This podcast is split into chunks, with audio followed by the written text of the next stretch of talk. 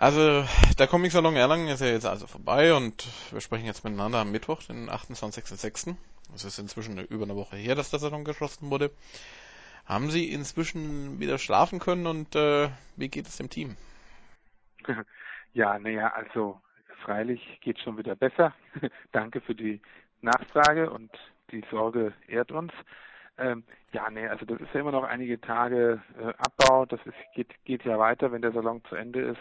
Sonntagabend geht sofort, wird sofort abgebaut. Das geht dann bis Mittwoch oder Donnerstag. Dieses Jahr ging es bis Donnerstag mit dem Abbau während und, und den ganzen Rücktransporten. Jetzt müssen die ganzen Ausstellungen zurück verschickt werden und die ganzen Abrechnungen gemacht werden. Wir haben wirklich, also wirklich hunderte von Rechnungen natürlich zu bearbeiten und so weiter.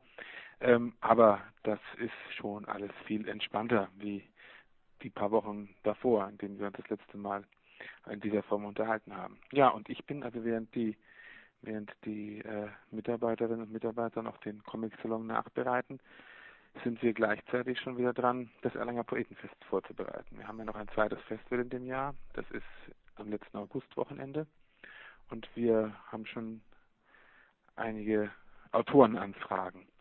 Bei uns ist immer ähm, Januar bis September Vollgas angesagt und dann kann im Oktober und November und Dezember etwas kürzer getreten werden. Wie waren die Besucherzahlen? Hatte vielleicht die Fußball-WM Einfluss auf die Besucherzahlen? Hm, ja, vielleicht schon.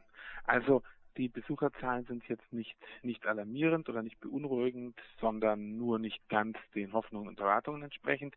Wir haben ja äh, optimistisch damit gerechnet, dass, dass wieder 25.000 Menschen kommen. Ähm, äh, wobei da natürlich immer, weil es so ein bisschen angezweifelt wird, immer natürlich nicht nur das Kongresszentrum, sondern auch alle externen Spielorte, alle Kinofilme, äh, Partys, Max und Moritz Gala und so weiter mitgerechnet werden, muss man fairerweise sagen. Ne? Aber wir haben also damit 25.000 Besuchern gerechnet und äh, kommen auf rund 20.000. Und das, wie gesagt, das, damit kann man nicht ganz zufrieden sein. Mit Rückschritten kann man nie zufrieden sein.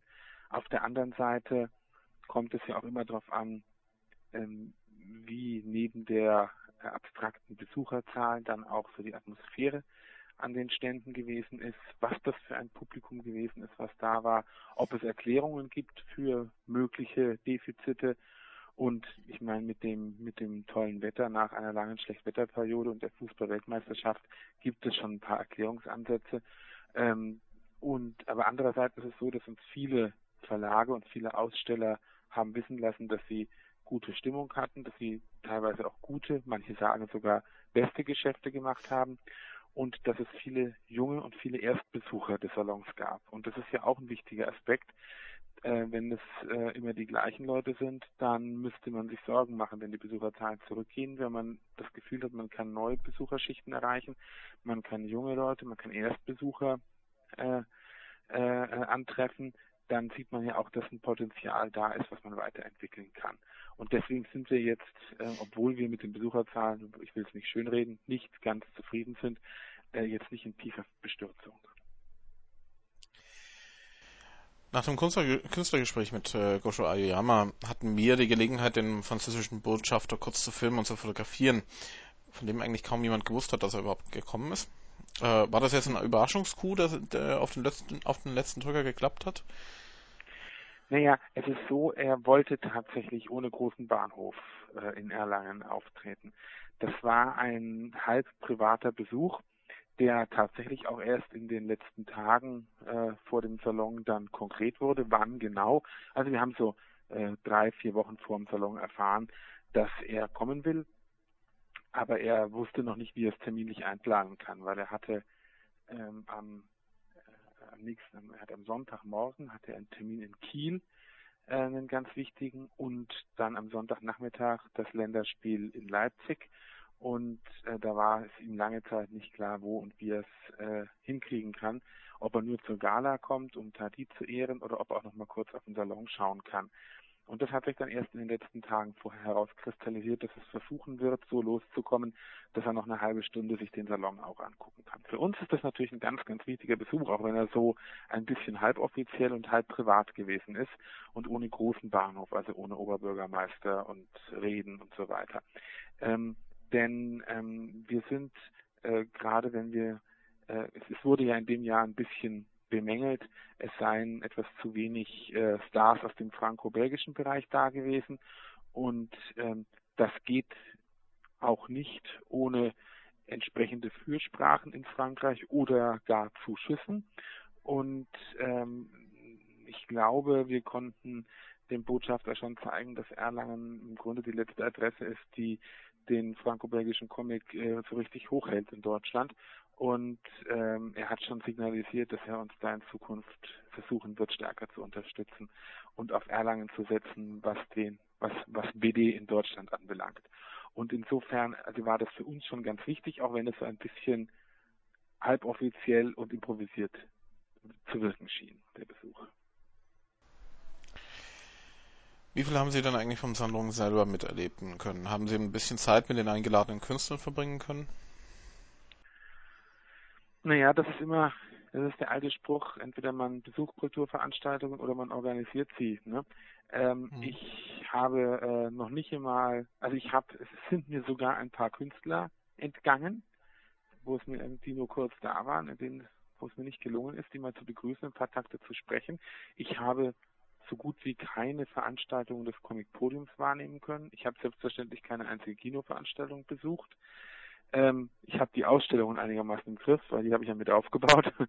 ähm, nein, also ich, ich, also während des Salons, das ist ein, das ist ein bisschen so eine, so ein, ja, wie so ein Tunnel, wie so ein Gang durch einen Tunnel. Also da gibt es halt viele Leute, die was von einem wollen und hat man bestimmte Verpflichtungen, Menschen zu begrüßen und zu führen und ähm, dann kommt halt Herr Aoyama und Herr Tadi und der Herr Botschafter und die wollen ja alle auch noch irgendwie einigermaßen gut behandelt und einmal über den Salon geführt werden und dann ist die Gala, die einen stark, äh, ja, auch psychisch irgendwie äh, äh, einnimmt in den Tagen vorher, ob das alles klappt.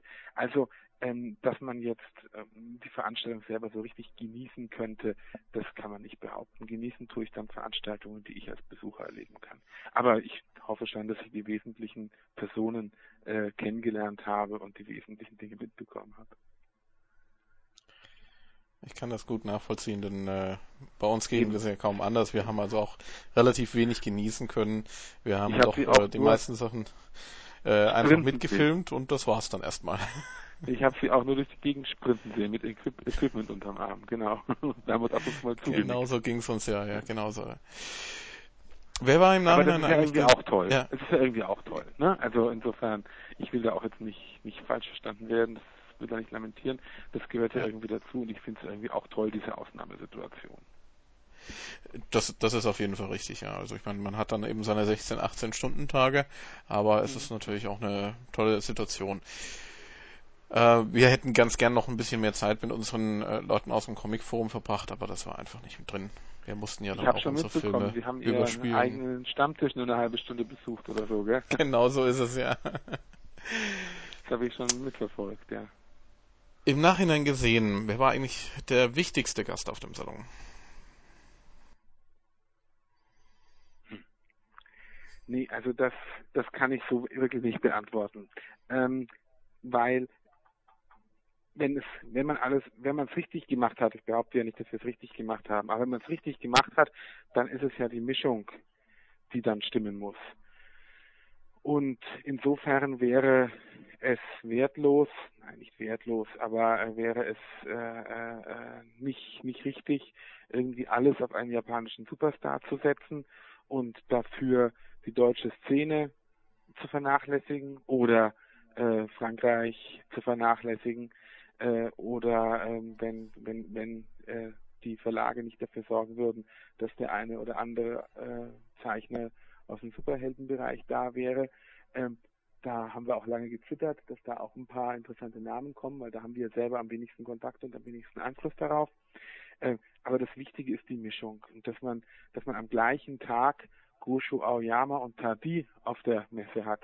Ähm, das ist, das ist, finde ich, halt das Interessante und die, Spann die Spannweite, die Breite des Salons, die sich sogar begegnet sind auf der, bei ihrem, bei ihrem, der, der Gosho Aoyama ist zu seinem Künstlergespräch gegangen und äh, Tadi habe ich gerade über die Messe geführt. Da sind wir uns begegnet. Das fand ich ganz, fand ich eine ganz lustige Situation. Die kannten sich natürlich nicht.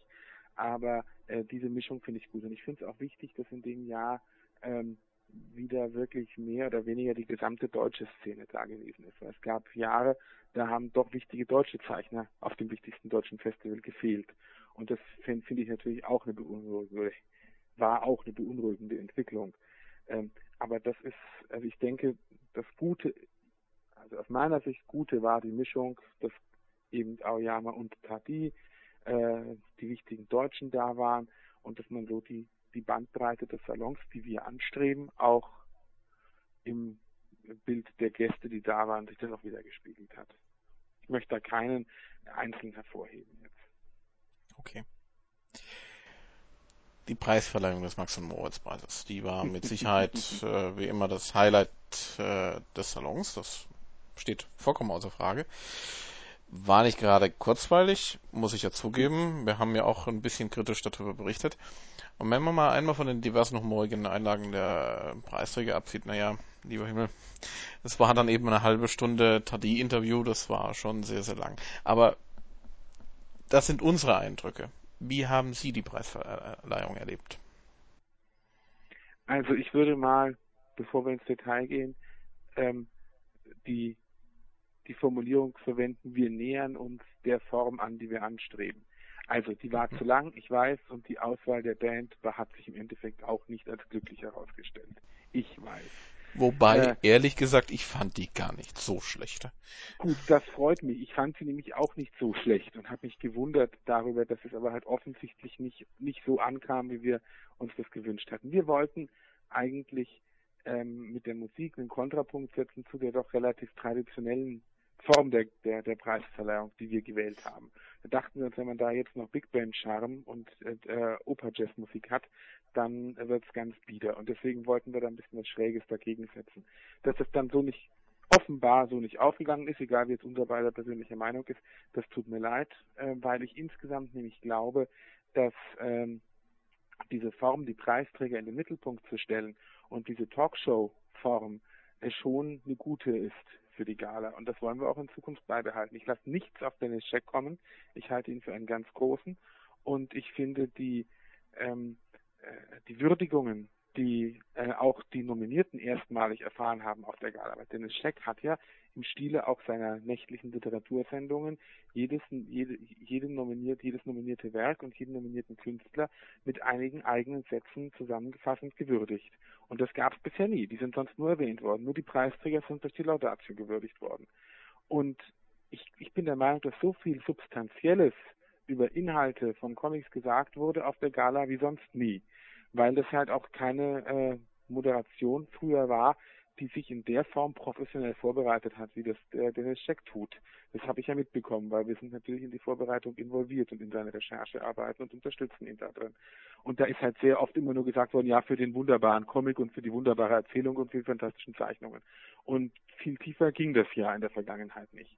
Und das, davon bin ich sehr, sehr, sehr überzeugt. Und dass man auch mal ein Gespräch aushalten muss mit einem Tati, das halt ein bisschen ins Philosophische geht und ein bisschen ins Weltanschauliche, das muss, das muss die Comicbranche auch aushalten, finde ich. Wenn man so, so jemanden aufs Schild hebt wie den, äh, wie den Jacques Tati, dann muss man halt auch aushalten, dass der was zu sagen hat, was jetzt über ein paar witzige, pointierte Sätze hinausgeht. Aber trotzdem, sie war nicht wirklich kurzweilig. Ähm, sie muss in Zukunft, wenn wir es wieder so machen, gestrafft werden und knapper werden. Herr Scheck kann bei aller, bei aller Verehrung vielleicht auch mal ein, die eine oder andere Frage weniger stellen. Aber eben diese grundsätzliche Ausrichtung, kein, das Kulturamt Erlangen glaubt eben nicht mehr noch irgendwie zeigen zu müssen, dass sie auch noch ein Theater- und Kulturprogramm vorher machen können, sondern das in den Mittelpunkt stellen der Nominierten und der Preisträger und das Kennenlernen dieser Leute ähm, das finde ich schon den richtigen Weg und dann lasse ich nichts drauf kommen. Okay. Ähm, gut, ich muss also ehrlich zugeben, dass, dass es auch für mich äh, ein paar Fragen zu viel waren. Äh, ja, aber ansonsten die, die allgemeine Form an sich, die fand ich eigentlich schon in Ordnung. Es war halt dann einfach nur ein bisschen zu lang dann letztendlich. Da arbeiten wir dran, versprochen. okay. Ähm, Gibt es irgendetwas, auf was Sie in diesem Jahr weniger stolz waren? Etwas, was Sie das nächste Mal vielleicht besser machen möchten, jetzt mal vom Max- und Moritz-Preis abgesehen?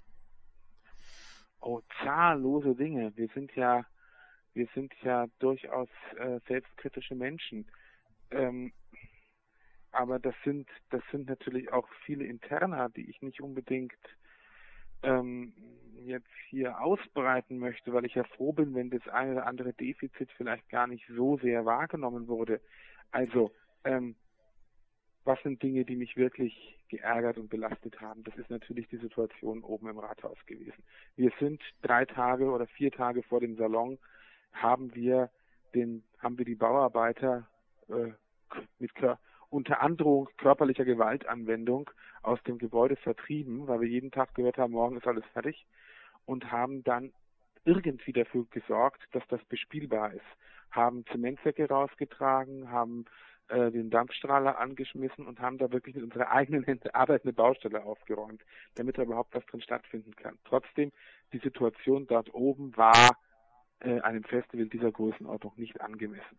Auch wenn es für die ein oder andere Ausstellung vielleicht gar keine schlechte Situation war. Also ich fand Cargo da oben in dieser äh, kühlen Baustellenatmosphäre mit dieser kühlen äh, Mauerarchitektur, die wir auch für die Ausstellung gewählt haben, gar nicht so verkehrt. Aber insgesamt äh, war die Situation unbefriedigend. Ähm, ich, äh, also das ist zum Beispiel eine Sache, die, äh, über die ich gar nicht glücklich war. Ähm, dann ähm, haben wir in dem Jahr relativ äh, kurzfristig und spontan entschieden, weil es ja, weil es eben auch den Wunsch äh, äh, seitens unseres Kooperationspartners äh, äh, ähm, Ultra Comics Nürnberg gegeben hat, den Cosplay etwas äh, größer aufzuziehen, haben wir diese Open Air Bühne aufgebaut, schnell noch mit vernünftiger Tontechnik bestückt. Allerdings, wenn man so eine Bühne auf dem Vorplatz hat und den Vorplatz insgesamt äh, intensiver nutzen und bespielen will, was sich ja bei so schönem Wetter auch anbietet, dann äh, waren wir überhaupt nicht glücklich über die, das, das, das optische Erscheinungsbild des Vorplatzes. Da hat natürlich die Halbbaustelle des Rathauses und das Gerüst noch ihr Übriges getan, aber auch ein kleines Bühnenbild und eine bisschen bessere äh, Beschmückung des Vorplatzes und so wäre unbedingt unser Wunsch fürs nächste Mal. Dann, was uns äh, aus durchaus finanziellen Gründen seit einiger Zeit nicht mehr so gelingt, wie wir uns das wünschen würden, wäre neben den Ausstellungen und Veranstaltungen, mit denen wir in die ganze Stadt rausgehen, auch den Comic-Salon bis auf Plakate und Fahnen doch mit der einen oder anderen dekorativen Idee im Stadtbild präsenter zu machen. Früher gab es den Comicbahnhof und solche Dinge. Das sind alles Dinge, die viel, viel Geld kosten. Und wir haben uns jetzt äh, äh, haben die Mittel halt konzentriert auf die zentralen äh, die zentralen Anliegen des Salons, die Ausstellungen, die Künstlereinladungen und so weiter. Aber im Stadtbild könnte sich was tun, in den Schaufenstern der Geschäfte könnte sich mehr tun und so weiter. Also Sie sehen, es gibt eine Menge Dinge, die wir, von denen wir wissen, dass sie besser sein könnten. Aber es haben auch einige Dinge funktioniert, also gerade so was die programmatische Ausrichtung und den Mut dazu, sich auf die deutsche Szene zu konzentrieren, äh, äh also was diese Dinge anbelangt, da sind uns ja die Feuilletons tatsächlich, also alle großen Feuilletons des Landes sind uns daher gefolgt. Ich weiß nicht, ob Sie das ein bisschen die Presse da auch verfolgt haben. Also es gibt natürlich auch Dinge, mit denen wir zufrieden und einverstanden sind. Dann, dann kommen wir doch auf die Presseresonanz zu sprechen. Also äh, Sie haben es ja schon angesprochen, Feuilleton äh, gab es einiges an Resonanz. Ich selber habe also vom Fernsehen her fast nichts mitbekommen. Wir haben gerade mal einmal den Fernseher abends noch angemacht, haben uns das Deutschlandspiel angeschaut am Mittwochabend und das war's dann. Ähm, was gab's im Fernsehen? Gab es da irgendwie auch eine Resonanz? Weil wir haben auch äh, die ARD gesehen, auf jeden Fall, die da rumsprang. Und einige mit doch größeren Kameras, als wir so zur Verfügung hatten. Ja, also wir haben, wir sind wirklich selbst äh, äh, positiv überrascht gewesen, was die Medienresonanz in dem Jahr anbelangt. Ich dachte, äh, das Uderso-Jahr ist ein Ausnahmejahr gewesen äh, und das wird so schnell nicht wieder erreichbar sein. Aber wir haben das jetzt schon ein bisschen wir haben ja so Pressebeobachtungsdienste, die uns ja auch Statistiken zur Verfügung stellen und so. Und wir haben tatsächlich die höchste Medienresonanz, die der Comic Song jemals gehabt hat. Und das finde ich schon bemerkenswert. Ähm, da, ähm, das hat was mit, äh, mit einem insgesamten Interesse natürlich auch an dem Thema Manga zu tun und dem Thema Manga aus Deutschland. Das hat aber auch was damit zu tun, dass wir durchaus an der Professionalisierung unserer Pressearbeit arbeiten. Äh, nicht zuletzt auch äh, mit Unterstützung von der Christina Walz, die ja eine äh, Agentur hat, die in diesen Dingen tätig ist und die den Salon da unterstützt. Also da hat sich eine Menge getan.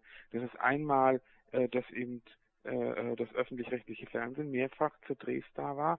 Ähm, ob ich das jetzt alles zusammenkriege, weiß ich nicht, aber ich weiß, dass es jedenfalls, äh, dass wir am Salon Freitag äh, im ARD Morgenmagazin waren. Das wurde, wurde in den drei Stunden zweimal gesendet, der Beitrag.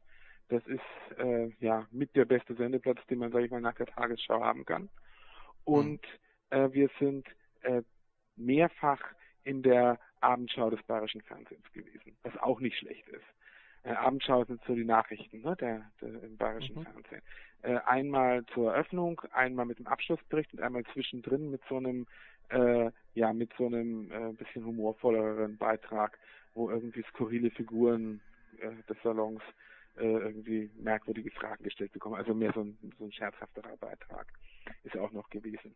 Ähm, aber was eben auch toll war, ich habe es vorhin angesprochen, ist äh, die die Wahrnehmung durch die großen deutschen Tageszeitungen. Es ist immer so, dass die eine oder andere große deutsche Tageszeitung da ist und drüber schreibt. Aber, und das ist auch schon immer prima aber ich kann mich nicht daran erinnern, wann zum letzten Mal wirklich die Welt, die FAZ, die Süddeutsche mehrfach, ähm, die Stuttgarter Zeitung, der Berliner Tagesspiegel, die Berliner Zeitung, die Frankfurter Rundschau, ähm, also wirklich, ähm, ich habe sicher jetzt noch das eine oder andere vergessen, in den großen Feuilletons der Republik große Artikel über Erlangen gewesen sind und alle mit einem sehr, sehr positiven Tenor. Wir haben immer, wie gesagt, den einen oder anderen überregionalen großen Artikel gehabt meistens sehr kritisch. Äh, in diesem Jahr Überschriften wie oder ja, Überschriften wie durch Comic Deutschland ist ein Ruck gegangen und Abschlusssätze wie Erlangen hat sich endlich wieder an die Spitze der Bewegung gesetzt. Also das sind Dinge, natürlich Dinge, die kann man sich äh, einrahmen und äh, ins Büro hängen. Also das, das, das geht runter wie Öl. Hm? Wie das geht dann runter wie Öl. Ja, genau, wie, wie, Öl und Butter zusammen. Nein, das ist natürlich toll, ist auch für die Fortexist oder für die für die weiter für das Weiterbestehen und für die Unterstützung des Salons hier in der Stadt ganz wichtig, weil damit werde ich nächste Woche in den Stadtrat gehen und da werde ich das vortragen und da wird es Eindruck machen. Ähm, und wir haben vier DPA-Meldungen diesmal gehabt, also drei Meldungen und einen größeren DPA-Bericht. Die sind alle mehrere hundert Mal abgedruckt worden in Deutschland. Ich selber habe eine ganze Reihe von Interviews da in Trance gegeben, weiß nur, dass da immerhin Deutsche Welle, Deutschlandfunk, Live-Interview, äh, Hessischer Rundfunk, Saarländischer Rundfunk, Norddeutscher Rundfunk dabei war, Bayerischer Rundfunk eh, mehrfach, waren wir auf die fünf aktuell. Also da kann man sich, da kann man, da kann man wirklich drauf aufbauen, auf die Medienresonanz. Das ist auf jeden Fall sehr positiv, weil möglicherweise ist es natürlich auch äh, der Grund darin, dass, dass ähm, die äh, Bild-Edition und die FAZ-Edition äh, da unterwegs waren und äh, viel Vorarbeit geleistet haben, gerade im letzten Jahr. Ja, eine, insgesamt eine, eine, eine, eine größere Wahrnehmung des Themas ist, da haben die sicherlich ihren Anteil. Deswegen habe ich das auch, äh, äh, fand ich das auch von der ersten Minute an für uns ausgezeichnet, dass sich diese beiden Zeitungen mit diesen Editionen dem Thema angenommen haben, egal wie man jetzt zu inhaltlicher oder verarbeitungstechnischer Qualität dieser Edition entsteht, bin ich und und zu der Auswahl, die natürlich auch sehr naheliegend war, äh, bin ich trotzdem äh, fest davon überzeugt, dass uns das hilft. Ja. Kommen wir mal ein bisschen zu was anderem zu sprechen. So ganz einfach mal als Abschluss, ein kleiner Abschluss. Fußball-WM. Da bin ich ja schon mal vorhin zu, drauf zu sprechen gekommen. Sind Sie eigentlich Fußballfan und äh, wenn ja, haben Sie die WM überhaupt verfolgen können? Ich, ich habe jetzt angefangen natürlich, das eine oder andere Spiel zu sehen. Ähm, ich bin, also Fan wäre übertrieben. Äh, also ich, ich interessiere mich für die Bundesliga. Ich stehe in guten und in schlechten Zeiten zum Club und äh, und verfolge natürlich äh, mit großem Interesse, was da passiert. Aber während des Salons habe ich natürlich überhaupt nichts mitbekommen. Ähm, aber ich habe ja jetzt jetzt im Nachhinein etwas die Gelegenheit, das ein oder andere Spiel zu sehen. Am äh, intensivsten habe ich im Grunde mich mit dem Thema WM beschäftigt, weil wir zwei WM-Tickets für Gosho Aoyama gebraucht haben für das Spiel Japan-Kroatien, äh, die durchaus ein wichtiges Argument für ihn waren, äh, nach Deutschland zu kommen. Und da haben wir uns also durch sämtliche Instanzen äh, äh, von Organisationskomitee und äh, FIFA und Besucherorganisationen und so weiter durchtelefoniert, beziehungsweise vor allem mein Mitarbeiter, der Volker Holzmann. Und da haben wir also mit den Strukturen äh, der WM eine Menge zu tun gehabt. Die kennen wir jetzt ganz gut. Aber äh, ja, ich, äh, wie jeder auch, das ganze Land verfolgt das Thema doch. Äh, gibt ja fast niemanden, der im Augenblick äh, da äh, sagt, das interessiert ihn nicht. Hat's denn überhaupt geklappt Tolle, mit ne? den, hat's geklappt mit den Tickets? Ja, ja, Gosho Aoyama war im Stadion. Fragen Sie mich nicht, ob die Tickets besonders gut waren. Es ging so. Sie waren nicht so toll. Ich hatte schon ein bisschen Angst, äh, dass er beleidigt ist. Aber er war, er war, er selber ist so ein unkomplizierter, freundlicher und äh, dankbarer Mensch. Äh, ihm hat das, er fand das alles super. ja, er saß, er saß halt hinterm, hinterm Tor in Reihe 2. Hm, da kann man sich bessere Plätze vorstellen, aber die waren halt nicht zu kriegen für uns. Ja, äh, kommen wir nochmal ganz kurz zum Gosho Aoyama zurück. Ähm, wir selber haben ja dann vor allen Dingen das Künstlergespräch mitgemacht. Ähm, da hat er sich ja auch wahnsinnig locker gegeben und äh, wir waren da auch selber ganz erstaunt. Mein Gott, das ist doch eigentlich ein sehr berühmter Mann in Japan und trotzdem gibt er sich wahnsinnig locker, hat sehr lustige Antworten äh, auf die Fragen gegeben. Also ähm, wir haben auch einen sehr positiven Eindruck von ihm gehabt, muss man sagen. Ich finde ihn einen tollen Ja, ich finde ihn einen tollen Typen. Ich habe Gelegenheit gehabt, ihn ein paar Minuten äh, kennenzulernen. Ähm, wir haben äh, einen Rundgang miteinander über die Messe gemacht und durch die Ausstellungen. Da sind Sie ja auch mit dabei gewesen teilweise. Ne? Und mhm. ähm, ich, äh, ich, äh, man, man wirft den, man sagt ja oft über die Japaner, die würden sich also für alles andere nicht interessieren, außer für Manga oder eigentlich nur für ihre eigene Arbeit. Und ich war so überrascht, wie er sich für die Dinge interessiert hat, die äh, auf dem Salon zu sehen sind. Wir sind ja lange mit ihm in der äh, Kummand-Ausstellung gestanden und er hat sich dann also alles, was er da erfahren konnte und kriegen konnte und dann sich auf das Buch mitgenommen äh, am Japan-Stand und hat den Kummand auch noch treffen wollen, hat ihn auch noch kennengelernt. Äh, ja, und äh, überhaupt also sein Interesse äh, für das, was äh, jenseits seiner eigenen Auftritte passiert äh, und auf dem Salon passiert ist, das hat mich sehr, sehr positiv überrascht. Und er ist ein ganz, ganz, also er ist ein ganz, ganz sympathischer, lockerer, unkomplizierter Typ. Und den ganzen Terz, den es immer um die großen Japaner drumherum gibt, den machen die Verlage, den machen die Agenten und Vermittler und äh, Manager und so weiter. Das ist ja ein ungeheurer Hype und ein ungeheurer Aufwand, der da getrieben wird. Die, ich habe den Verdacht, das Unproblematischste sind die Stars selber. Aber das ist ja auch eine Binsenweisheit, das kennt man ja aus vielen Bereichen. Das ist wohl wahr. Also ich selber hatte das Glück, auch Humberto Ramos kennenzulernen, habe mit ihm ein mhm. Interview geführt, auch mit Giorgio Cavazzano. Beide ja in ihrem Bereich jeweils auch sehr große ja. Stars. Äh, und auch die waren wunderbar unkompliziert. Nun gut, beim Cavazzano hatte ich natürlich noch den Vorteil, dass ich ja auch Italienisch spreche und äh, er natürlich dann ah, ja. sofort dahin geflossen ist. Ähm, aber gerade auch der Humberto Ramos war wirklich sehr, sehr sympathisch und hat das Meet and Greet, das wir organisiert haben, wirklich äh, sehr schön mitgemacht. Und ähm, da hat er ja einfach nur einen einzigen Fan kennengelernt und hat sich mit ihm wirklich eine Dreiviertelstunde lang beschäftigt und äh, hat sich mit ihm unterhalten. Also fand ich auch eine fantastische Sache. Also von daher haben sie da wahrscheinlich recht, dass die Stars an sich wahrscheinlich am unkompliziertesten sind. Also der Tabi, der ist schon ein etwas introvertierter und zurück, zurückhaltender und zurückgezogener Mensch. Mit dem wird man jetzt nicht sofort herzlich und warm, muss man sagen. Aber gut, das ist ja auch sein Recht und muss ja auch nicht jeder so ein Schulterklopf-Typ äh, sein. Ähm, er war jedenfalls auch absolut äh, äh, unkompliziert und professionell und äh, äh, freundlich und hat alles mitgemacht, was wir von ihm verlangt haben. Ähm, aber das ist jetzt eher ein bisschen ein ruhigerer Typ.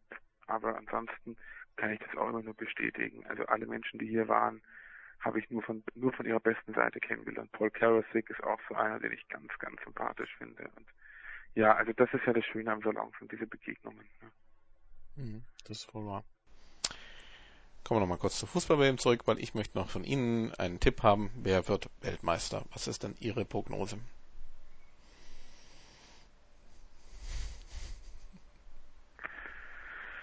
Äh, Finale Deutschland-Frankreich. Und dann würde es mich freuen, wenn die, wenn die Jugend über die alten Opas der Franzosen dominieren würde. Okay, schauen wir mal. Das heißt, äh, Frankreich muss auf jeden Fall gegen Brasilien gewinnen und Deutschland gegen Argentinien. Sind ja, wir mal gespannt, ob das wirklich so eintrifft. Bin mal gespannt. Okay, dann bedanke ich mich für das zweite Gespräch. Wir werden uns mit Sicherheit dann wieder äh, 2008 sprechen oder auch schon früher, je nachdem. Ja, gerne. Ähm, es war wie immer sehr angenehm und wir können uns gerne schon mal im Herbst 2007 unterhalten.